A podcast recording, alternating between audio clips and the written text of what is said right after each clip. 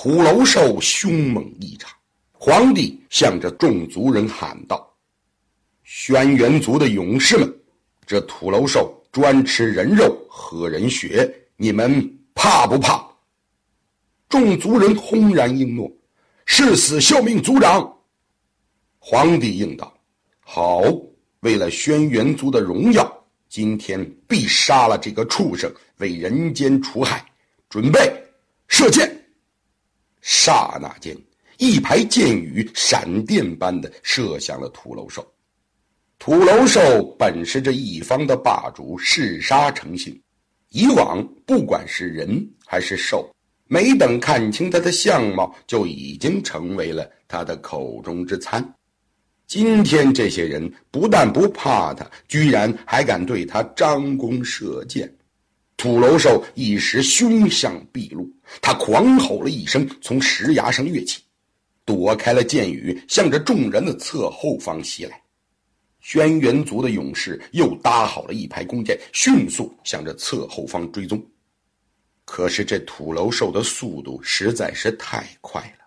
此时的女杰当看清他样子的时候，他已经来到了女杰的跟前，寒光闪闪的四只脚一挑，土楼兽没怎么用力，女杰手中的弓。就被摔到了溪水里，发出“咚”的一声闷响。紧接着，土楼兽张开了血盆大口，咬向了女杰。手里没了弓箭的女杰吓得整个呆在了那里，眼看着土楼兽的大嘴咬向了女杰的脖子。在这千钧一发的凶险时刻，一把锋利的骨刀斜刺里刺向了土楼兽的咽喉。土楼兽一惊，猛扭身向一侧闪去，古刀落空。可就在他向一旁闪去的刹那间，皇帝左手中的木剑深深地插入了他的肚子。土楼兽疼得哀嚎一声，身上带着利剑，反身就把皇帝扑倒在了地上，两只坚硬的蹄子狠狠地踏住了皇帝的前胸。土楼兽恶狠狠地盯着身下的这个人，尖锐的角寒光闪闪地刺向了皇帝的头部。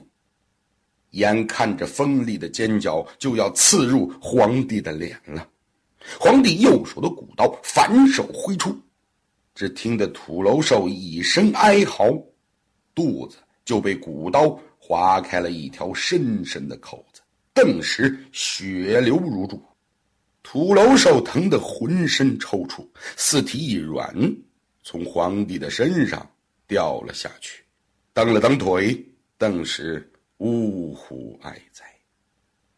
这一切发生的太快，当族人们清醒过来的时候，土楼兽已被皇帝所杀。他们跑过来扶起皇帝，女杰此时已经吓得面如土灰，嘴唇青紫。他哆嗦着问道：“夫君，你，你还好吧？”一边问，一边前前后后的检查着皇帝有否受伤。皇帝洒然一笑，对女杰和士卒们说：“我我没事，倒是这土楼兽平时戕害活人无数，今日报应来了，我们把他也烤来尝尝。”一句话让族人们从紧张的气氛中长长的舒了一口气，随之皇帝的神色一暗。经此惊心动魄的一场恶战，损失了四名勇士。皇帝指挥族人们掩埋了死去的勇士，大家都默默的祈求上苍让逝者安息。经过这一场大战，族人们的肚子确实饥饿难耐。人们听了皇帝的话，果真把土楼兽的肉割成了大块，生火烤来吃。吃完土楼兽的肉，不知不觉间，大家变得气力充沛，精神百。皇帝一行人吃完了瘦肉，喝饱了溪水。继续向山顶出发，山路愈发的陡峭了起来。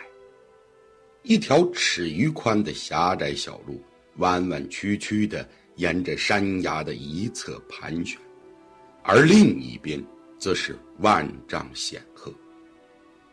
皇帝站在崖前，手搭凉棚，向山路的远方望去。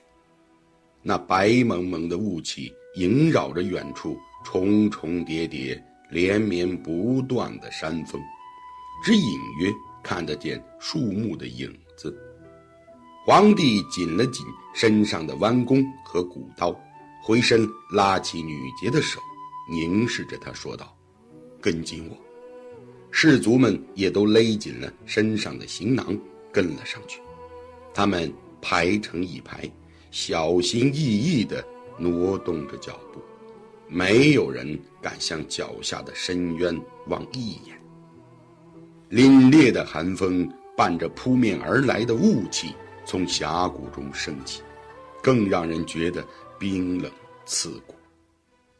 女杰的头上。沁着一层细细的汗珠，他的脚步随着皇帝一步一趋的挪着，心中已经突突的跳成了一团。他觉得自己的手就快要从皇帝的大手中颤抖着滑出来了。这时，只觉得手被皇帝紧紧一握，疼得他几乎叫出声来。但他却死死地咬住嘴唇，没让自己发出声。他明白，这一刻，任何突然的响声都有可能让族人们跌落脚下的万丈深渊。皇帝手心里的温暖，让女杰紧张的心一下平静了不少。一股莫名其妙的幸福感从心底升起，竟然。